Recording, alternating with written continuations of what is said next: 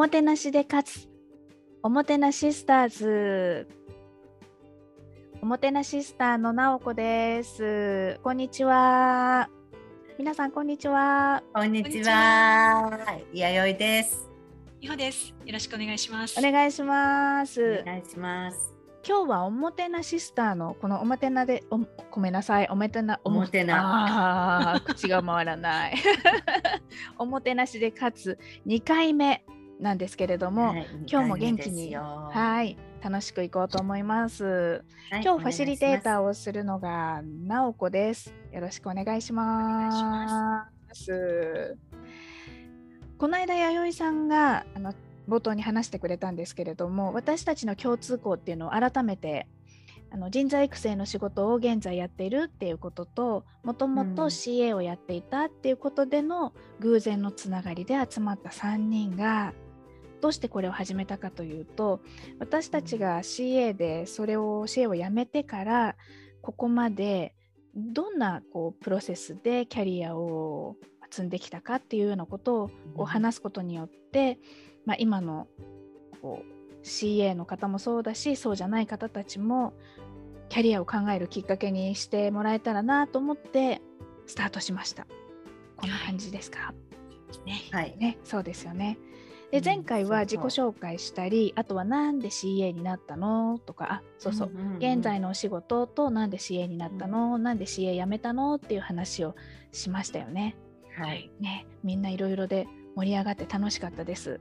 で皆さんにとっては、聞いてくださっている皆さんにとっては何かこうつかめるヒントとかありましたでしょうか？で今日はテーマとしてじゃあこの間話をしてもらったことを踏まえて、うん今度セカンドキャリアにどんな風にしてつながったかっていうことをちょっと聞いてみたいと思ってます。なるほど。うん、はい。でそれぞれ辞めるきっかけはあったんですけど、うん。こう次のキャリアのことをすごく弥生さんみたいにリアルにイメージしていたり、私みたいに全然何も考えていないっていうこともあって、じゃあそれがそれぞれうん考えていた通りにそのイメージしていた場合になったのかとか、うんイメージしていなかった私はどうなったのかっていうようなことをちょっと聞きたいので、聞いていいですか？はい。えー弥生さんお願いします。はいありがとうございます。はい。でも流れ的に私は後に話したいかな。わかった。え じゃあ私から、うん、私じゃあ美穂さんお願いします。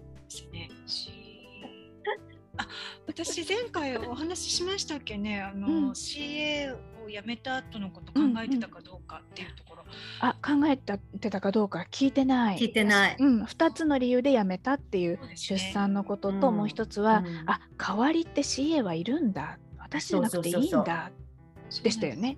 そうなんですよね。そうそうなんですよ。そうそうそう。あそう。聞きたい聞きたい。聞きたい。あのね、うんうん。もうこれもがっかりしさせては申し訳ないんですけど、うん。何も考えていませんでした。あ よかっそうなの。た私と同そうなんですじ。うん。そうあの直子さん派でしたね。うん。まあねちょっとね子育てでじあの時間があ。あの結構ねやっぱり大変でした、本当に異国のそうよ地ね。でそうですよねまあそれでああっという間に時間過ぎてしまいましたけど、そうなんです。でもねやはり考えていればよかったって今なれば思います、いえうん。でもうん子育てだけで終わろうとは思ってなかったんでしょ？やいやそれはなかったですね。子供を産んで結構すぐに、うん。えー次のことを始めましたので、うん。あのこのあのベビーシッターさんに来てもらいながら、うなんのでフルタイムの仕事には戻らなかったんですけどフリーランスでいろんなことをしてましまし始めたのでやっぱりねこう自分の居場所っていうのは欲しかったですよね。うん、でもねもっともっとしっかり考えておけばよかった。もう本当に香港ってね生活費がもうとっても高いんですよ。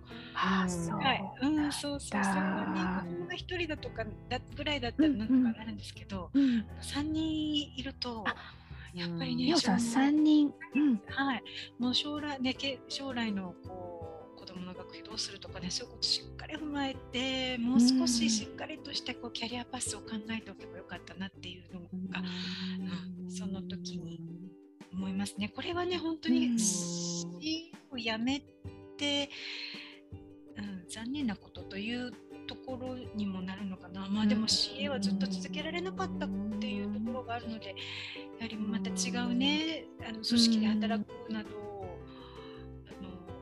自分の事業をするにでも大きなビジョンを持ってたのだとかね、そういうことを考えておかなければっていうふうに思いました。でもお仕事をどうやって探したんですか、うんうん。私もそれが聞きたいなと思った。それはですね、うん。まずその辞めてキャセを辞めてからの一つ目の仕事というのがその元職場のうん知人がですね新しい航空会社が香港にできるので、そこでへそこで教育係を探してるので君やってくれないって言ってあら言われ言われて私にとっては全く新しいチャレンジだったんですけど、うん。まあそれも本当に口コミ狭い香港でよくあることなんですけど、うん。口コミでそういう話があってあのやってみようっていうことでそれをうん。それこれがフリーランスで始めましたね。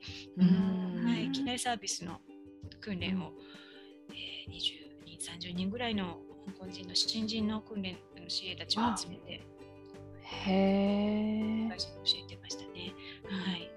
そこからですね、うん。そこからまたちょっと一旦その会社がね、その会社がこう経営破綻になってしまって、あら。とても残念ななんですけど、うん。そう経営破綻になってしまって、お仕事がなくなってしまって、うんうん。その後にこうどまあ独立するかっていうところから始まりましたね。こうなんこう決めていたわけではなくて、やはり。うんその職場がなくなってしまったことで、うんまたでその時にコーチングっていうスキルを学びました。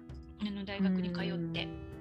うん大学に通ったそうですね大学のコースにね、うんうんましたね。そうんはい短期ですけれども。はいへえガッツありますよね。うんガッツある。ガッツあるあうるんうん。うん。そこからじゃあ過ごしていく中であこれをやっていこうっていうのが明確になっていったっていう感じ？徐々にですね、あ手探りでした、本当に。ーうん。その大学に行って勉強してって結構大変じゃないですか、うん。家族があって、うん。そのモチベーションはどこから来たんですか、うん。そうですね。やはり子育てでないところうん。の自分の居場所を先ほどもね、申し上げましたけど、うん。もうそれもうそこをがががむしゃらに欲しかったというか、ああそう。なんだ、そこでこうバランス取りたいっていうのがそうありましたあね。あとまた CA を辞めたきっかけにもなったんでなったんですけども、やっぱり自分うん。の名前というか自分でしかできない自分でしか価値を提供できないっていうねような仕事がしたかったってういうとこんろの狭間で、うん行動を取りましたね。うーん。居場所か。ね大事ですね。特にね。家庭があって子育て。を、ね。うんそれはそれですごく幸せなことだけど、ね。自分のそうです自立っていうか自分のことっていう、うんうん。うん。うん、いやーありがとうございます。へえ。弥生さんは？あ私？私？私ね。いい？私？行く？うんうんどうぞ、うん、聞きたい本です。私、私もほらあの美穂さんと同じように何にも考えてなかったんですよ。うんで何にも考えてなかったんだけどなんとかなるって。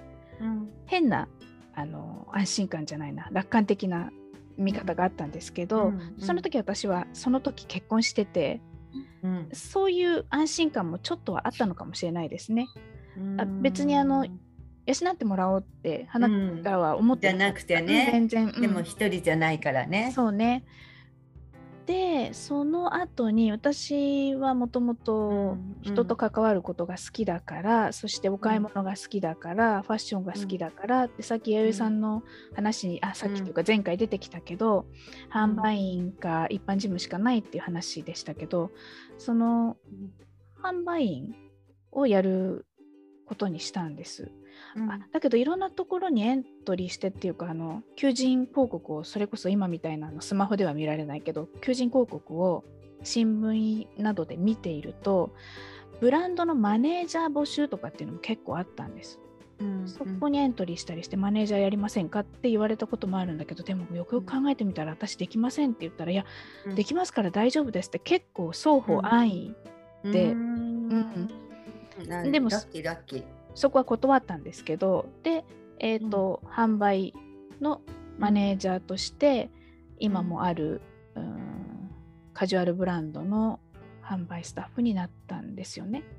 でそこがあまりにもきつくて やめたんですけど、なぜかっていうと私たちはあの1回目の時に弥生さんが言ってたけどほら日本っぽい組織ねってうん。とにかくカゴの鳥みたいに大事に扱われてきた私たちだったので、うんボーンと投げ出されて外資系のまだ日本に上陸したばっかりの会社で、何のこう決まりもできていないところにシフトで入ると朝の7時から夜の7時まで働いて、うんストック整理して在庫の管理して、うん人のシフト作って、うん。人の指導してって、うん。何何これって 思ってついていけなかったんですので辞めて次また同じような仕事をしたんですけど、うん。あのー先のこと何も考えていなかったとはいえ私がすごいびっくりしたことがあって、うん。えこういうところの人たちってみんな教育受けてないんだってうん。すっごい驚いたんです。それは外資ももう相当前なのでね今はそこのブランドもちゃんとトレーニングしてますけど私が転職した頃はほぼどこのブランドもトレーニングってしてなくてうんでえみんななんであそこに立っていらっしゃいませとか言えてるの？でいやい行けば言えるよぐらいの話なんです。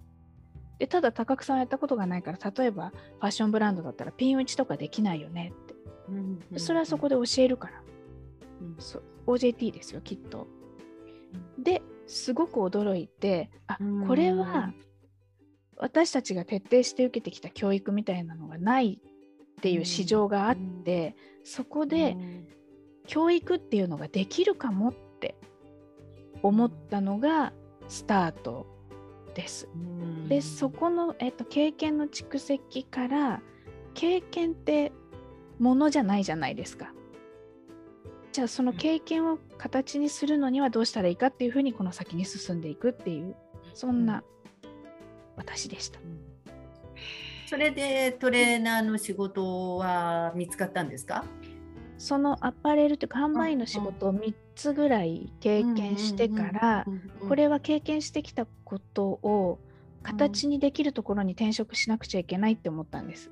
うん。でその時に、えー、と外資系の損害保険会社のコールセンターのトレーニングっていうのがあって、ああーなるほどね。そこに行けば文字化したり、うん。形にできると思って入ったんですね。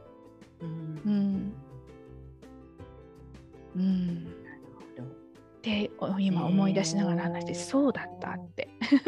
でそれがずっと続いてるんですね。そうですね。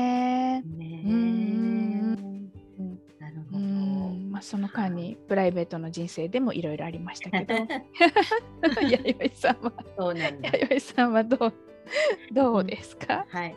わ私はあのさっきね、CA になりたいってきっかけがビジネスパーソンって言ったのを、うん。あの言った通り、うん。自分の人生の目標にビジネスパーソンがあったので、あの辞めたきっかけはあの母の病気だったんですけれど、うん次の仕事がもうその時に決まっていてでホテルのトレーニングマネージャーに入ったんですねうん。でなぜトレーニングができたかというと、まあ、それもね本当にあのキャセイパシフィック航空に感謝なんですけれど。うんというか先輩に感謝なんですけれど私あの OL 経験して25歳で入ったんで小うるさかったんですよ入ってから入ってからやや弥生さんが？私が私が。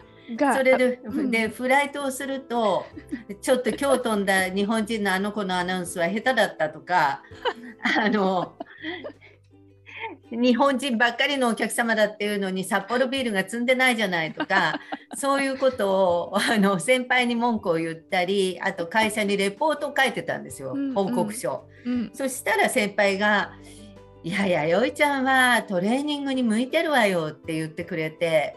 で私はその時「いやとんでもない私もう人のことはどうでもいいです」みたいに言ったんだけれど「いや向いてるって」って言われてトレーニングセンターに推薦をしてくれたんです。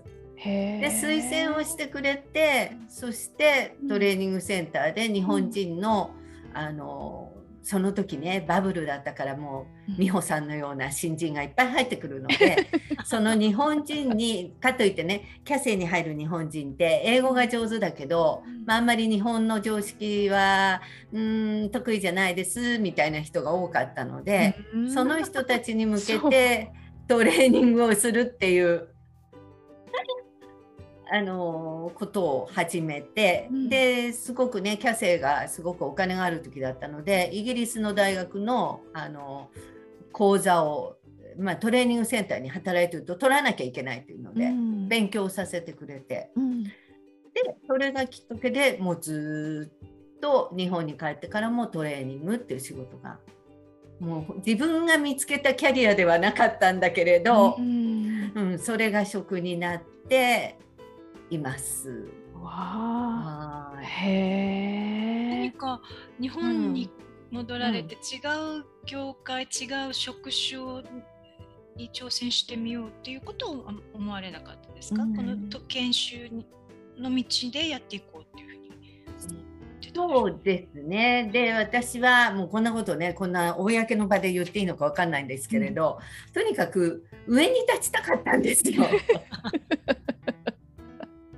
すごいキャリア志向。本当に。キャリア思考、だから自分が専門性があるトレーニングの部署のトレーニングのマネージャーっていうので行くんならもうそこ極めていくっていうので他の仕事で一からやろうっていうのは全然なかったんですね。迷いはなかったということなんですね。うん、はい。ただその間にトレーニングだけじゃやっぱりね、うん、あの組織の中ってトレーニングっていうポジションはまあ1ポジションですごく何か会社のに影響を与えるポジションでもないので、じゃあやっぱりトレーニングから今度は人事やらなきゃいけないなって思ったので、途中で人事部に移れるような今度は、まあ、違う勉強を始めたりっていうことはしたんですけど。いやいや弥生さんはあれですね。描いているイメージにまっしぐらっていう感じ。はい、うん、でしょ？本当。でビジネスクラスに座ることができたっていう感じなんですね、はい、きっと。夢が叶ったじゃないですか。ねでもでもねその間感謝しているのは人、うん、2人の人の影響があって1人の人は、うん、あのすごくねあのこう言っちゃあの あのあんまり言えないんだけどあんまり評判のいい先輩じゃなかったんですけど 先輩がいたんですよ。あの、うん、でその先輩が、口の悪い先輩で、その先輩が「あんたね CA なんていつまでやってたって、うん、うん、ろくなことにはならないのよ。頭こうやってみんなねだらだらやってるけどね勉強してる人は勉強して先輩の中には弁護士になった人っているんだからあなたも考えなきゃダメよっていう先輩がいてで私はそれはそうだなっていうふうにちょっと思っていたなんかそう言ってくれる方がいるってとっても貴重ですよね。うん、うん、そうなんですよ。えー、それを聞いてそうだなってちゃんと受け止められたっていうことですよね弥生さん。そうですね、ね、ありがたいですよね、ね、だからすごく感謝で、うん、えー、本当にキャセイに入ってよかったなと思うのはトレーニング進めてくれた先輩に会えたことと、うん、それからそんなことしててもね将来困るわよみたいな アドバイスがあったっていうことで、うん、そういう人に出会えたっていうことはありがたいことですよね。ねうん、いや本当にそうだと思う。あの、うん、その先を作るのは自分なんだけど、どういう人とのつながりでどんなこう、アドバイスというか言葉が聞けたかで、うん、なんか分かれてくるなっていう気がすごくしました。ですよね。うん。今日の話すごく先にこうどうつながるかっていうことでとってもなんかポイントの部分かなって。まあ、私たちもうんおせっかいおばさんになる。うん、なりましょうなりましょう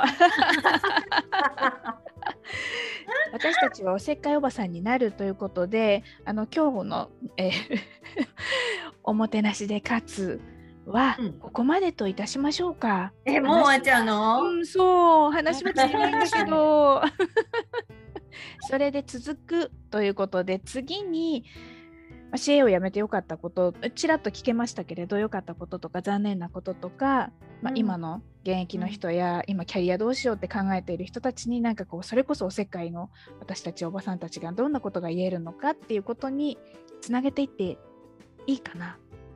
うん。いいですね。まだまだおね話、うん、皆さんのね、ご経験、お話ししていただきたいですね。そうですねお聞きしたいねうん、はい。じゃあ今日はここまでと名残惜しいんですけどいたしましょうか。です。はい。はい。なおこさんありがとう。はい、ありがとうございました。美穂さん、弥生さん。はい。またでは次回またお会いしましょう。おもてなしスターズでした。はい、ありがとうございました。さよならまた。